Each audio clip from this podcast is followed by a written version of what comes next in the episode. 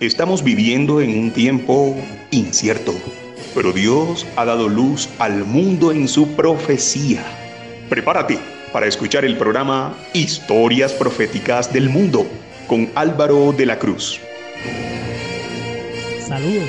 Invitamos a los que escuchen este programa y quieran ponerse en contacto con nosotros, dirigirse al WhatsApp más 57 321 296 59 56. Más 57 321-296-5956. En esta ocasión, esta serie comienza a temblar porque entran en escena unos personajes que le van a dar un plus a la península arábiga.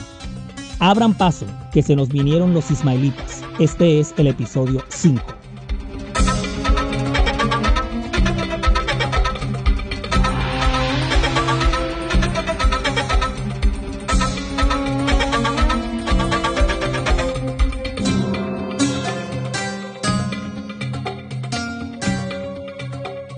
En el episodio anterior vimos la traumática experiencia que tienen que vivir Agar e Ismael al ser, separados del clan familiar del patriarca Abraham, porque la situación en ese hogar se tornó absolutamente insostenible con el nacimiento de Isaac, quien será finalmente reconocido por el mismo Dios como el legítimo hijo de la promesa del pacto hecho con Dios, sin descartar a Ismael, para quien también Dios concede una bendición y prosperidad para la gran nación que se origine en él. Ismael fue un hijo muy amado por su padre Abraham, incluso antes de nacer, y el mismo Dios le afirma a Agar que su hijo dará origen a una gran nación, que él mismo bendeciría. El mismo Abraham le ruega a Dios. Ojalá Ismael viva delante de ti, respondió Dios. Ciertamente Sara tu mujer te dará a luz un hijo, y llamará su nombre Isaac, y confirmaré mi pacto con él como pacto perpetuo para sus descendientes después de él. Y en cuanto a Ismael, también te he oído He aquí que le bendeciré y le haré fructificar y multiplicar mucho en gran manera. Doce príncipes engendrará y haré de él una gran nación. Mas yo estableceré mi pacto con Isaac, el que Sara te dará a luz. Y acabó de hablar con él y subió Dios de estar con Abraham. Entonces tomó Abraham a Ismael, su hijo, y a todos los siervos nacidos en su casa, y a todos los comprados por su dinero, a todo varón entre los domésticos de la casa de Abraham, y circuncidó la carne del prepucio de ellos en aquel mismo día, como Dios le había dicho. Era Abraham de edad de 99 años cuando circuncidó la carne de su prepucio. E Ismael su hijo era de 13 años cuando fue circuncidada la carne de su prepucio. En el mismo día fueron circuncidados Abraham e Ismael su hijo y todos los varones de su casa, el siervo nacido en casa y el comprado del extranjero por dinero, fueron circuncidados con él. ¿Saben dónde está todo eso? Eso está en Génesis 17, versículos 18 al 27. Yo quiero que por favor no pierdan de vista a ese montón de gente que vienen acompañando a Abraham desde que partió de Ur y Arán. ¿Se acuerdan que en la caravana que sale y entra en la tierra de Canaán está compuesta por un personal que trabaja para el patriarca a los cuales él va a ganar por fe? Mucho ojo con esa gente. Ahora, ¿por qué les digo esto? Porque esta gente va a conocer al patriarca desde sus inicios, desde que es llamado. Conocen de su fidelidad a Dios, son testigos oculares y en tiempo real de su testimonio, de su llamado y sobre todo de la promesa, del pacto Además de eso, van a conocer de primera mano todo el rollo entre Agar y Sara, del plan de la circuncisión, del show que Sara montó, del destierro. Muchos de ellos van a reconocer a Ismael como el legítimo de la promesa, otros no. Es decir, entre esta muchedumbre las opiniones van a estar divididas. Algunos van a identificar en Ismael al heredero de la promesa y la bendición en su descendencia. Otros, en cambio, lo van a reconocer en Isaac, pero todos vamos a quedar impactados con la religión de Abraham y la adoración a Yahvé como el único Dios verdadero. Toda esta gente se va a desarrollar también y se va a diseminar. O sea, en algún momento comercialmente se van a tener que independizar. Por eso es que una de las más grandes tradiciones que se va a regar por la península arábiga es que Ismael es el heredero legítimo de la promesa hecha al héroe del patriarcado. Abraham. Por eso es que los beduinos van a recibir con honores a Ismael cuando llegue por el desierto con su madre Agar. ¿Ya empiezan a captar este punto de quiebre? ya lo van viendo con claridad. Es decir, por parte de la tradición arábiga, que es sagrada para ellos, porque muchas corrientes y versiones van a circular por estas tierras y a través de los siglos se van a conservar, es que Ismael es el heredero legítimo de la promesa hecha por Dios a Abraham a su descendencia. Por eso la línea árabe después de Ismael va a ser tan delicada con esto y con el correr de los siglos, la tierra que Dios prometió darle a Abraham como herencia, los árabes la van a reclamar por siempre y para siempre como suya, porque ellos como descendencia entran ahí en esa promesa. Ya la van captando mucho mejor y eso, esta es la punta de la lanza, porque lo que ellos por tradición creen va más allá. El lugar en donde Agar llegó con Ismael, donde él se estaba muriendo de sed, donde los beduinos vieron que ella dio siete vueltas en su desesperación clamando a Dios, ellos dicen que ese lugar es la actual ciudad de la Meca en Arabia Saudita. Sí, señores, ahí les tiro ese dato. La Meca, y que cuando eso era tan solo un oasis de polvo y piedra con un par de palmeras a los lados de donde brotó milagrosamente agua de la tierra, Años después llegó Abraham en una de las visitas que le hizo a su propio hijo Ismael y junto con Ismael construyeron esa ciudad, la Meca. O sea, yo aquí te estoy contando lo que del otro lado la tradición arábiga cree, porque es que después que llegue el Islam, todo esto que fueron meras tradiciones y corrientes van a terminar convirtiéndose en la versión verdadera para ellos. No, y falta la sobremesa aquí, en ese mismo sitio donde esa agua brotó, en la ya edificada ciudad de la Meca, los árabes van a construir su principal templo en adoración a Dios. Templo al que le van a llamar la Kaaba, con K y A, Kaaba. Y en los días de peregrinación religiosa en torno a la Kaaba, le van a dar siete vueltas que serán una conmemoración a las siete vueltas que Agar le dio a ese lugar cuando apenas era, era un oasis en el desierto. ¿Cómo la ven? ¿Cómo la ven mis cuatachos? La cosa está así de este nivel. Además, ellos siempre creyeron que el hijo que Dios le pidió sacrificar a Abraham no fue Isaac, sino Ismael. Y que en ese dato el registro bíblico está equivocado. Y en ese orden de ideas afirman que el registro bíblico está errado en algunos otros puntos. O sea, siempre le van a encontrar un nivel de importancia superior a Ismael sobre Isaac. De hecho, Siglos más tarde, cuando aparezca la figura de Mahoma, el profeta del Islam, este mismo va a registrar que Ismael es la cabeza de la genealogía de la cual él procede. Ismael es un personaje intocable en toda esa historia, mejor dicho, figura sagrada. Este muchacho habitó y creció y se fortaleció en aquella amplia región entre Palestina y el monte Oreb, que se llama el desierto de Parán, al sur de Palestina el cual es hasta hoy el dominio indiscutible de sus descendientes, los árabes beduinos o nómadas del desierto que se originaron en el cercano oriente, en la península arábiga y el norte de África, desde donde se expandieron durante las conquistas árabes del, siglo, del VIII. El vocablo beduino proviene de la lengua árabe y significa morador, morador del desierto. Y Dios estaba con el muchacho y creció y habitó en el desierto y fue tirador de arco y habitó en el desierto de Parán y su madre le tomó mujer de la tierra de Egipto. Eso lo encontramos registrado en Génesis 21, versículos 20 y 21. Cabe resaltar de manera mayúscula que Dios estaba con el muchacho. Ismael creció y habitó en el desierto de Parán, que es sur de Palestina, y tomó mujer egipcia. Esta región desértica está entre el Golfo de Acaba y el Golfo del Suez, al sur de Cades Barnea. Aunque, Agar probablemente volvió a visitar su tierra natal para conseguir una esposa para su hijo, con todo regresó a la región desértica del sur de Canaán. Posiblemente Dios mismo la orientó al desierto de Parán a fin de que allí Ismael pudiera estar libre de la corrupción de Egipto.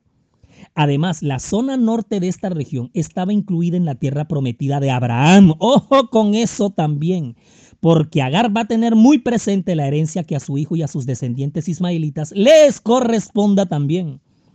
Quizá fue teniendo esto que en cuenta por lo que Agar decidió establecer allí su hogar. Esta promesa abrahámica, esa herencia territorial, va a ser una cosa absolutamente transversal de ahí en adelante por los siglos sin fin. Ahora, por su parte, Abraham tomó otra mujer, cuyo nombre era Setura, la cual le dio luz a Sinran, Joxán, Medán, Madián, Isbac y Sua. Y Joxán engendró a Seba y a Dedán, e hijos de Dedán fueron Azurín, Letusín y Leumín. E hijos de Madián fueron Efa, Efer, Hanok, Abida y Elda. Todos estos fueron hijos de Setura. Y Abraham dio todo cuanto tenía a Isaac, pero a los hijos de sus concubinas dio Abraham dones y los envió lejos de Isaac su hijo, mientras él vivía, hacia el oriente, a la tierra oriental. Eso está en Génesis 25, 1 al 6. Léanselo. Los otros hijos que tuvo Abraham con otra mujer llamada Setura. Bueno, con todos estos descendientes le siguen apareciendo más patas al gato y todo este asunto se va a poner más complejo en las disputas por los territorios.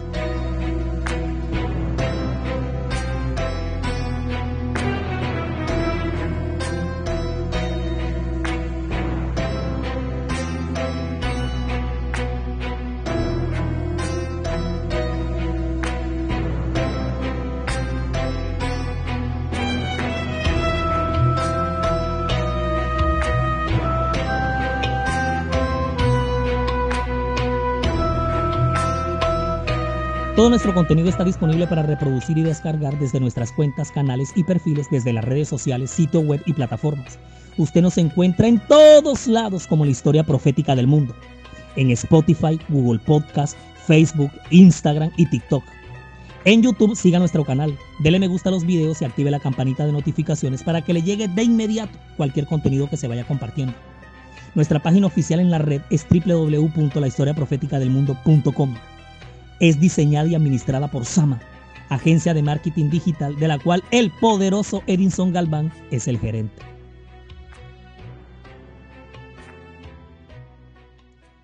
Y estos fueron los días que vivió Abraham, 175 años, y exhaló el espíritu y murió. Y lo sepultaron Isaac e Ismael sus hijos en la cueva de Magpela.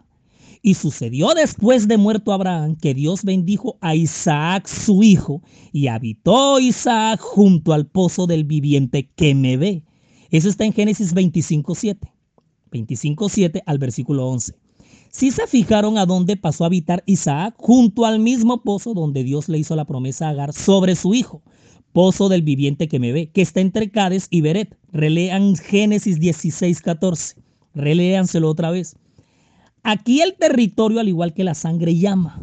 Ay, ay, ay, se va a poner bien dura la cosa con este asunto de las tierras, ya lo verán. Estos son los descendientes de Ismael, hijo de Abraham, a quien dio luz Agar egipcia, sierva de Sara. Estos pues son los nombres de los hijos de Ismael, nombrados en el orden de su nacimiento.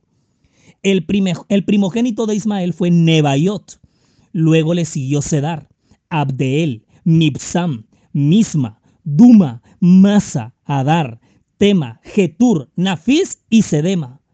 Estos son los hijos de Ismael y estos sus nombres por sus villas y por sus campamentos, doce príncipes por sus familias.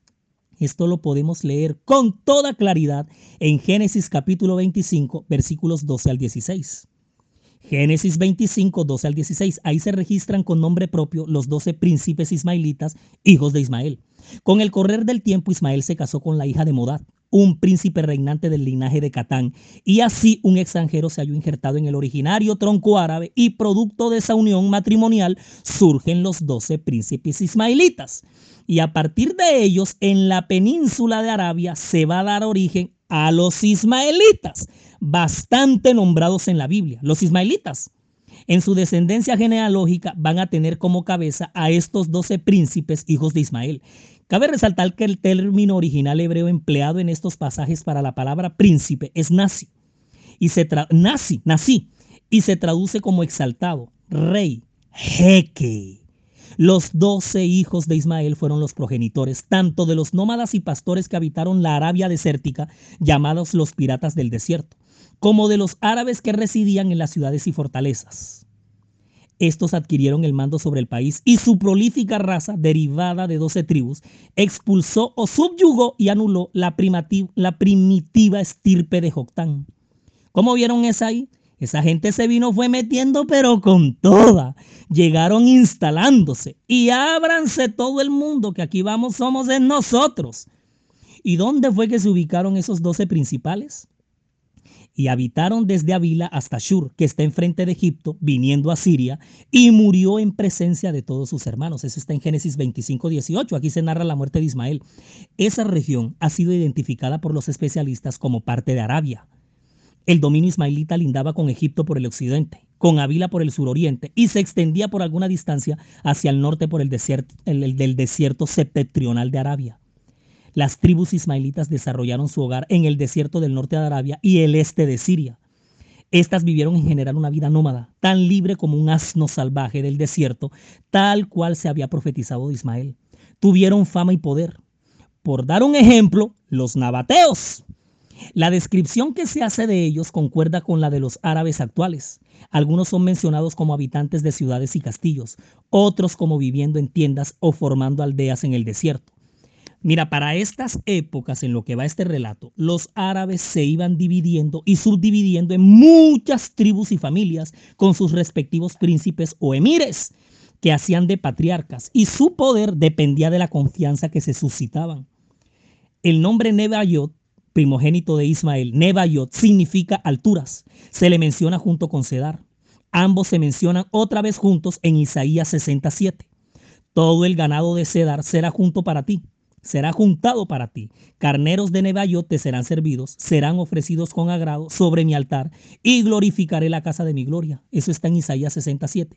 Los dos hijos mayores de Ismael, Nebayot y Cedar, son resultados entre los príncipes, resaltados entre los príncipes por su riqueza en rebaños y ganados y por lana fina de sus ovejas.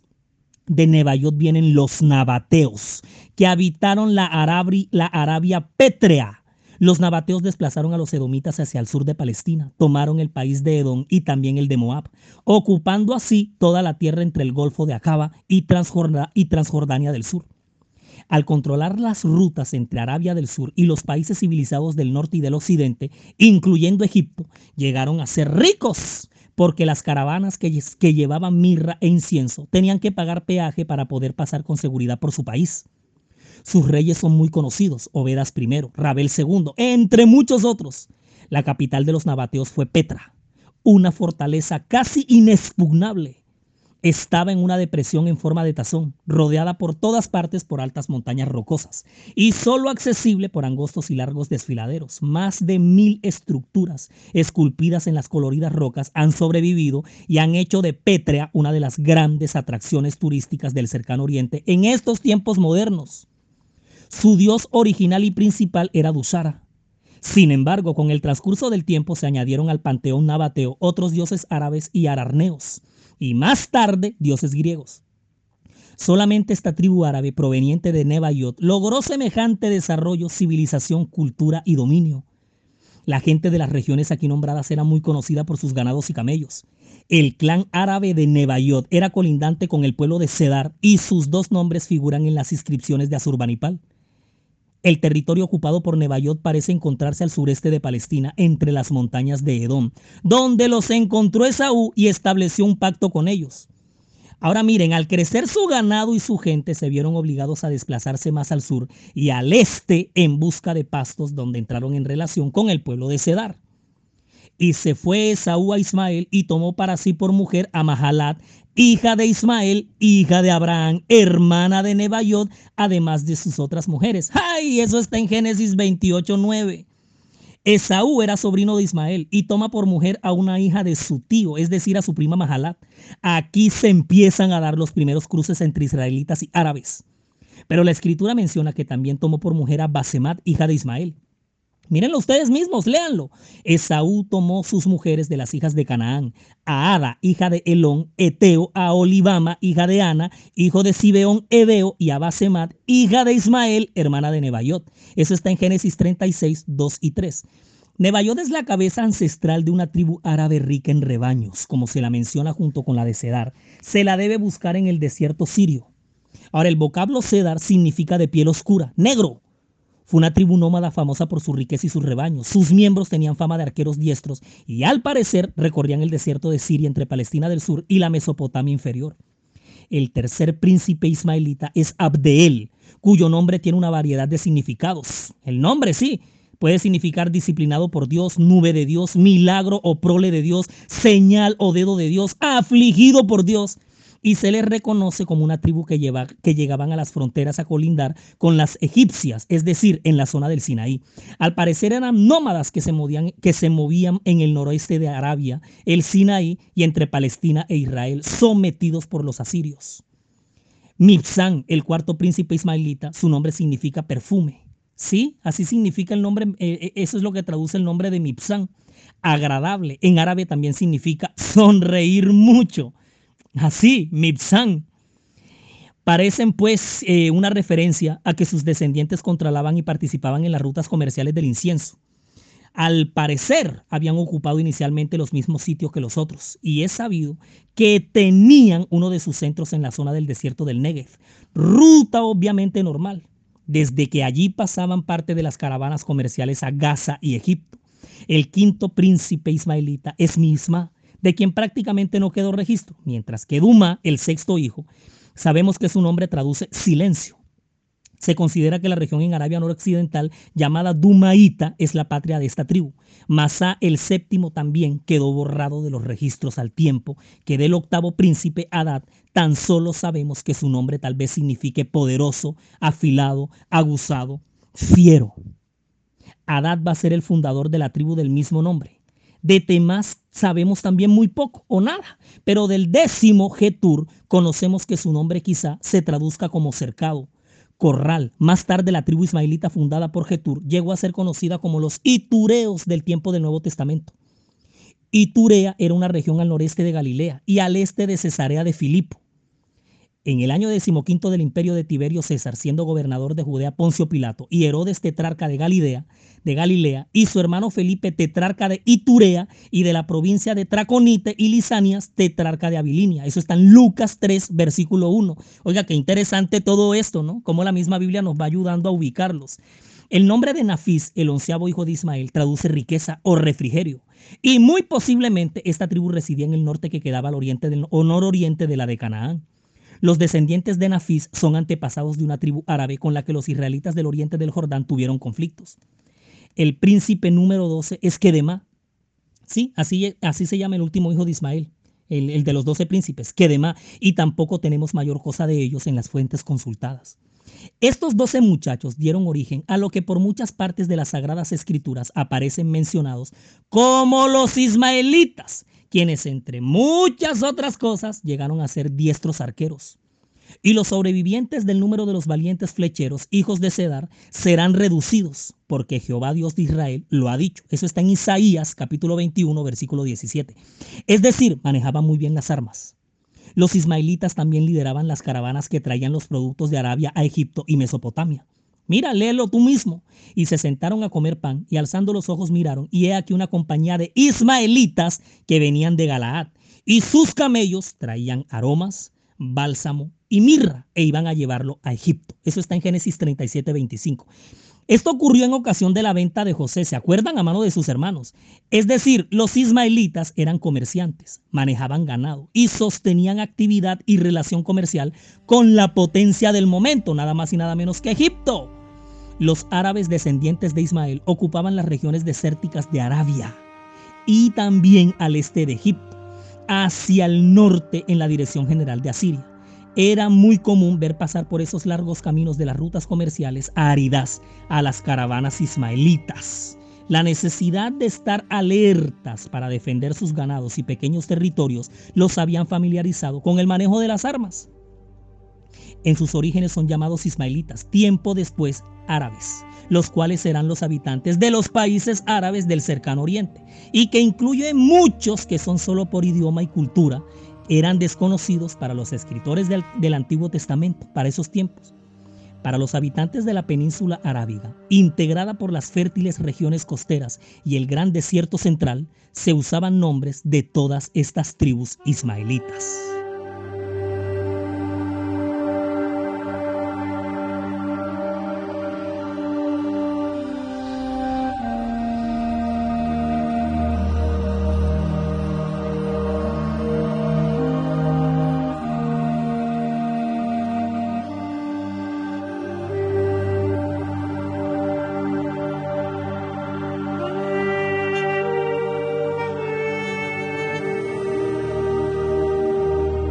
Los pueblos árabes, de acuerdo con la Biblia, se van a originar a partir de cuatro cepas ancestrales fuertes, las cuales cada una tendrá a la cabeza a cuatro hombres que originaron de diversos clanes familiares. En primer lugar tenemos a Cus, hijo de Cam, hijo de Noé, con sus hijos Seba, Avila, Sapta, Rama, Seba y Dedán y Zapteca. Y en segundo lugar vamos a tener a Joctán, hijo de Zen, hijo de Noé, con los trece hijos que tuvo, que ya hemos mencionado aquí por demás. Los descendientes de estos dos patriarcas, Cus y Joctán, son preismaelitas. Sus clanes familiares y sus clanes tribales van a habitar la geografía de la península arábiga y la zona, y la zona norte de África mucho antes que Ismael y sus doce príncipes entraran en escena. Ahora, la tercera cepa ancestral de los árabes la va a encabezar Abraham con Setura, de quienes le van a nacer seis hijos, pero la cepa más determinante la que le va a dar la estocada fuerte al desarrollo del mundo árabe, será la que vimos en este episodio aquí. Los doce príncipes hijos de Ismael y todo el universo cultural, religioso, geopolítico, socioeconómico, una gigantesca civilización se va a armar en esta vasta península sobre el fundamento y el cimiento que echaron los doce príncipes ismaelitas. Pero ¿quién lo creyera? A la par de todo ese mundo árabe que se va desarrollando, la historia del pacto abrahámico continúa con Isaac y su descendencia, porque él va a ser el papá de Jacob, quien va a tener, miren ustedes, doce hijos también, quienes serán los doce patriarcas, cabeza de las doce tribus del pueblo de Israel, el pueblo escogido por Yahvé en el marco de este pacto. Y la historia épica, la epopeya del desarrollo de ese pueblo, es lo que vamos a ver en el siguiente episodio, porque es necesario que la estudiemos aquí en esta serie, porque del pueblo de Israel nos van a quedar los judíos, el judaísmo, quienes más adelante se van a enfrentar con sus ancestros los musulmanes en semejante conflicto religioso y territorial cuyos orígenes y bases estamos viendo aquí. Esta cosa cada vez se pone más buena interesante y emocionante. Y lo que más llama la atención, episodio tras episodio, vamos armando todo este rompecabezas. Resumimos y nos fuimos.